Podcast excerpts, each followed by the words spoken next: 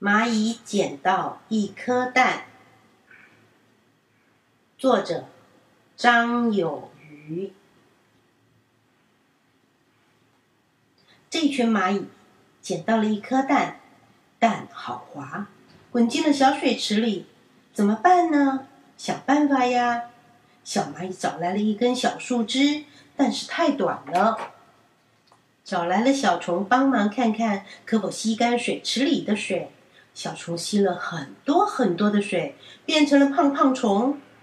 水池里的水还是一样多，怎么办呢？再扛来一片树叶当小船，划到水中央。但是蛋太大了，叶子载不动，蚂蚁们只好再划回到岸边。他们看着水池里的树叶，终于想到了一个好办法。最后，他们丢了好多的树叶到小水池里，终于把蛋也挪出了小水池，搬回家了。而这些忙碌又勤快的蚂蚁又出门找食物去了。这一天，他们捡到了一个奇怪的东西，闻起来有一种淡淡的、甜甜的香味，应该是可以吃的东西。于是，他们就欢欢喜喜的扛回家。半路上，有一只蚂蚁说。这个东西闻起来甜甜的，好想吃一口哦。于是蚂蚁们停下来咬了一口，哇，好烫，好像吃了红红的大太阳。这个像太阳一样烫的东西还要扛回家吗？家里的兄弟姐妹们一定也没有吃过这种东西，要不要请他们也尝一尝呢？让他们知道以后不要碰这个东西了。于是，蚂蚁们决定继续扛回家。走在路上，蚂蚁们遇见了一只老鼠。老鼠说：“这是什么东西？请我吃一口好吗？”蚂蚁很大方的请老鼠吃了一口。哇，我吃到火炭了！蚂蚁们又遇到了一只猫咪。猫咪好奇的问：“这是什么东西？请我吃一口如何啊？”蚂蚁们很大方的，也请猫咪吃了一口。天哪，我的嘴巴着火了！蚂蚁们终于回到了家门口。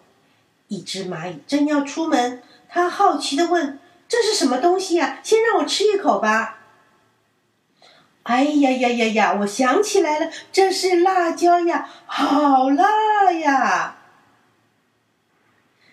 现在。这根辣椒只剩下一小口了，还有谁想要尝一尝呢？这个故事就说完了。蝴蝶和大雁，作者何丽凯勒。整个早上都下着雨，雨水打在池塘上，也溅湿菲菲丽娜。歇着的那片叶子，他找了没见湿的一角，吃了一口。有一个细细的声音说：“哎，你吃的是我的雨伞。”菲菲丽娜探头从叶边看出去，有一只灰色的小鸟在叶片下面把身子缩成了一团。菲菲丽娜喜欢那只小鸟柔软的羽毛和温和的眼神，它滑落到地面上说。我是菲菲丽娜，那只鸟也说：“我叫马塞尔。”他很喜欢菲菲丽娜的笑容和身上美丽的颜色。雨小了，菲菲丽娜很想做游戏。她说：“我躲起来，你来找我好吗？”马塞尔说：“好。”菲菲丽娜躲在靠近地面的蕨草下，因为她体贴马塞尔不会爬树。马塞尔找到了菲菲丽娜，他说：“现在该我躲了。”他躲在树的后面，因为他体贴菲菲丽娜走路走不快。马塞尔又说：“我可以带你到池塘里面去兜一兜。”菲菲丽娜一寸一寸的爬到马塞尔背上，马塞尔说：“你弄得我好痒哦。”然后就滑进水里去了。菲菲丽娜痴痴的笑着，她说：“这里有好多好看的东西呀。”菲菲丽娜和马塞尔每天都在一起玩，他们喜欢相同的游戏，两个很合得来。可是有一天，菲菲丽娜看起来有点不对劲。她告诉马塞尔：“我不是生病，只是有点不舒服，我得爬到树上去歇一会儿。”菲菲丽娜爬树的时候，马塞尔高声说：“我会等你。”他不放心的看着菲菲丽娜，直到看不见她的影子为止。然后他在草地上歇下来，好好的等着。天黑了，天又亮，可是菲菲丽娜没下来。马塞尔喊她，她也没有回应。马塞尔很担心，觉得自己好孤单。过了好几个星期。每天下午的时光变长了，天气也暖了，马塞尔就到池塘那边走走。他长大了，他在水面上看到自己的影子，几乎认不出那就是自己。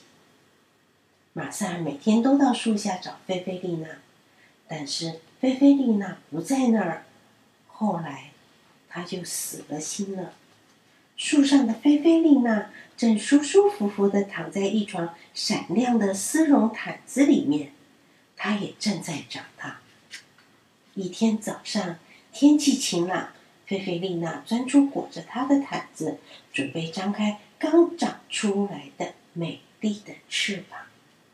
她不记得自己待在树上多久了，他只顾得要飞到树下去找马塞尔，找不到马塞尔。他就停落在一朵花上，他说：“我会等他。”天黑了，天又亮，但是马塞尔没来。菲菲丽娜等累了，心里觉得好奇怪。她拍着翅膀在空中绕了一圈，飞到池塘那边去了。池塘平静的像一面镜子，只有一只漂亮的大雁在那里游水，单调的绕着圆圈。弄出小小的波纹，菲菲丽娜很失望，心都碎了。菲菲丽娜每天都到池塘去，希望能找到那只名叫马塞尔的灰色小鸟，偏偏马塞尔总是不在。一天早上，那只大雁不再静静的绕着圈圈，却对菲菲丽娜说起话来。他说：“你好像很喜欢这个地方。”菲菲丽娜难过的说：“我一直在等一个朋友，但是我想他不会来了。”马塞尔很喜欢这只蝴蝶的笑容和它华丽的翅膀。他说：“我知道你的心情，我也失去一个朋友，他在微风中消失了。”菲菲丽娜也很喜欢这只大雁光滑的羽毛和温和的眼神。大雁又说。在池塘里绕绕，会让你的心情好一点。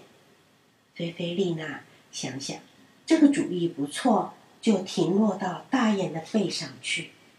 大雁说：“真有趣，我好像老早就认识你似的。”菲菲丽娜说：“我也是这么想。我的名字叫菲菲丽娜，你叫什么？”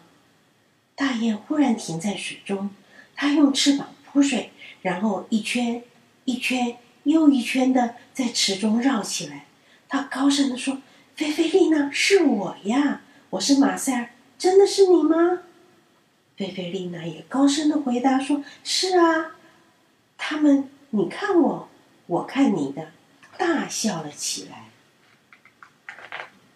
傍晚，他们把事情都弄明白了，他们对着天上的星星笑着，慢慢的睡着了。夏天还没过完，菲菲丽娜和马塞尔像从前一样一直都在一起玩。马塞尔很小心的不敢飞太快，因为他知道菲菲丽娜会追赶不上。菲菲丽娜也不敢躲在花丛里，因为她知道马塞尔会找不到她。池塘边的树叶子变成红色，转成了金黄。他们决定到南方去过冬。两个一起去，这个故事就说完了。袜子袜子去哪里？作者：乔伊斯。品品在生气，品品很生气，品品真的超生气的。淘淘问：“你为什么在生气呢？”品品，品品说：“我的袜子不见了。”哪一只袜子？我那只黄色有小时钟的袜子，就像我现在穿的这一只啊。淘淘说：“那我来帮你找找看吧。”淘淘翻箱倒柜的找，他找到了很多很多的袜子，但是就是没有找到黄色有小时钟的袜子。淘淘问：“这只红色有小点点的袜子好不好啊？”“不要，我想要穿那只。”黄色有小时钟的袜子，那这只蓝色有小条纹的好不好呢？不要，我想要穿那只黄色有小时钟的袜子。那这只绿色有星星的好不好呢？不要，不要，我不要穿两只不一样的袜子，我要穿配对的袜子。品品把放袜子的抽屉翻得乱七八糟。品品把放餐巾的抽屉翻得乱七八糟，品品把放毛衣的抽屉翻得乱七八糟，品品把放杂物的抽屉翻得乱七八糟，但就是没有黄色有小时钟的袜子。品品钻进了洗衣篮，品品钻进了烫衣篮，品品钻进了垃圾桶，品品钻进了水果篮。就是没有找到黄色有小时钟的袜子。袜子，袜子，你在哪里？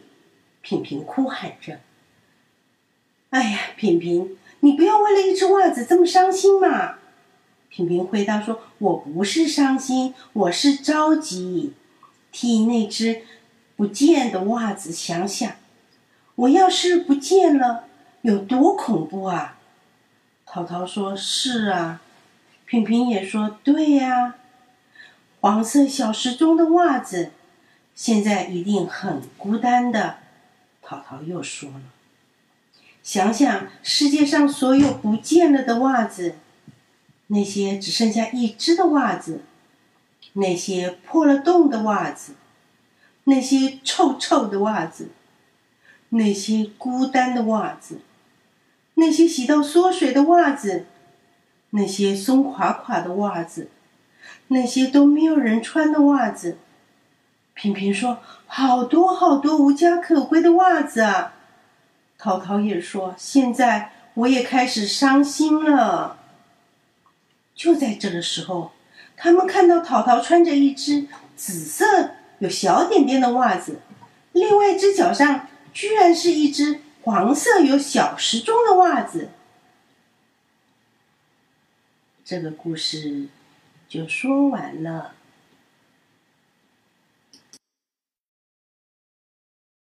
谁在森林里？作者：保罗·霍普。每天晚上睡觉前，我都会打开我的小夜灯，读一个睡前故事，缩在一床毛毯下。然后给我的小兔子一个拥抱。可是昨天晚上我到处都找不到我的小兔子，只剩下一个地方还没有去找过。我得进去森林里。我一点也不害怕，直到我撞见一只又大又可怕的棕熊。不过那只熊只是怕黑而已。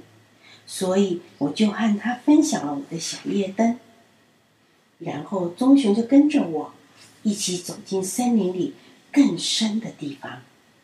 我们一点也不害怕，直到我们撞见两个可怕的巨人。不过那两个巨人只是觉得很无聊而已，所以我就和他们分享了我的睡前故事。然后巨人和大棕熊。就跟着我一起走进森林更深的地方，我们一点也不害怕，直到我们撞见一只可怕的三头喷火龙。不过喷火龙只是肚子痛而已，所以我就给了他一个拥抱。然后喷火龙、巨人还有大棕熊就跟着我一起走进森林更深的地方。我们一点也不害怕，直到我们来到一个又黑又大又恐怖的山洞。一开始，没有人想走进去，但是我们手牵着手，一起大步走进黑暗里。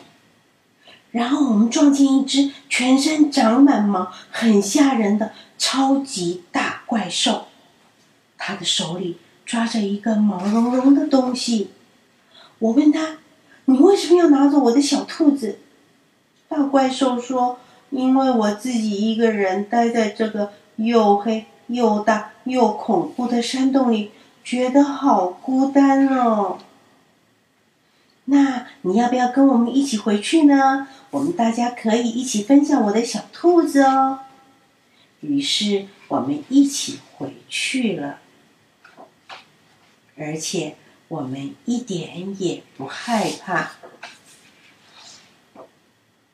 这个故事就说完了。阿尼，加油！作者：鼹鼠女。阿尼是一只长得好小好小的小老鼠，它的胆子也是好小好小。看到窗外黑黑的影子，它会以为是大怪兽来了。听到呜呜呜的声音，它会以为是巫婆要来捉它了。阿尼说话的声音也是好小好小。猫头鹰老师叫他起来念故事的时候，他的脸好红好红，一颗心紧张的扑通扑通的跳得好快好快，而且他一紧张就会开始想要咬东西。故事书还没念完呢，整本故事书都被他咬碎了。下课后，阿尼难过的跑到森林里，躲在他的秘密树洞里。他的好朋友小蜂鸟飞过来说：“阿尼，你还好吧？”“不好，我觉得自己长得小，胆子也小，什么事情都做不好。”小蜂鸟说：“我也很小，可是我每天都很开心啊。”阿尼从树洞里伸出头说：“可是你会飞啊，我又不会。”他们正在说话的时候，一只金毛大狮子冲了过来。“哎呦，救命啊！”小蜂鸟赶快飞到树上，阿尼立刻把头缩回树洞中。喵喵，阿尼小心的探出头来，怎么会有猫咪的叫声呢？大狮子低着头坐在地上。是我啦，虽然我是狮子，可是我的吼声却像小猫一样。不管我怎么练习，就是做不到。阿尼心里想：狮子长得这么大，也会有做不到的事啊。突然，山上传来一阵咚、咚、咚的声音。阿尼从树洞爬出来，他们一起走到山坡上，那里有一只大象正在用力的跺着脚。小蜂鸟说：“大象，你在做什么呢？”大象难过的说：“我想用鼻子卷起木头，可是不管我怎么练习，就是做不到。”阿尼心想：“大象的鼻子这么长，也会有做不到的事啊。”小蜂鸟说：“阿尼，你看，大家都有做不到的事，可是一定有一件特别的事，只有你能做，而且做的最好。”狮子。大象和阿尼都歪着头想：“那是什么事呢？”喵喵，狮子说：“我只会喵喵叫啊。”小公鸟说：“那你就是全世界最会学猫叫的狮子，可以去当猫狮乐团的主唱哦。”大象想着想着，突然觉得肚子好饿，他拿出一袋吐司面包，用长长的鼻子卷起一片。他把吐司面包对折，再对折，最后折出了一只小鸟。安妮拍着手说：“哇，你好厉害哦！”大象说：“这样就算厉害吗？我还不会用吐司面包折甲虫、孔雀和蝴蝶呢。”小蜂鸟说：“那你就是全世界第一只用吐司面包做折纸的大象，真的很特别呢。”大家看着阿尼，阿尼越来越紧张，越来越紧张，一颗心扑通扑通跳得好快好快。因为狮子和大象都找到了最特别的事了。他还是什么都不会呢，怎么办呢？小姑娘说：“阿尼，加油，慢慢想。”阿尼一紧张就开始想要咬东西。他拿出书包里的课本，一直咬，一直咬。接着拿起旁边的木头，一直咬，一直咬。又抓起了旁边的藤蔓，一直咬，一直咬。他一边跑，一边咬，一边咬。一边跑，等到他终于累得停下来的时候，他发现，哇，他竟然站在一个高高的城堡上面。阿尼，你好厉害呀！小蜂鸟、狮子和大象用力的鼓掌。安妮只知道自己太紧张了，一直咬东西，一直跑来跑去，根本不知道他盖出了一座城堡。小蜂鸟开心地说：“阿尼，你是全世界最棒的小老鼠建筑师。”阿尼害羞的红着脸说：“谢谢大家。”狮子和大象拉着阿尼一起跳舞，我们都是最棒的。他们围着小蜂鸟说：“谢谢你，你也是我们最棒的好朋友。”阿尼加油！阿尼好棒哦！这个故事就说完了。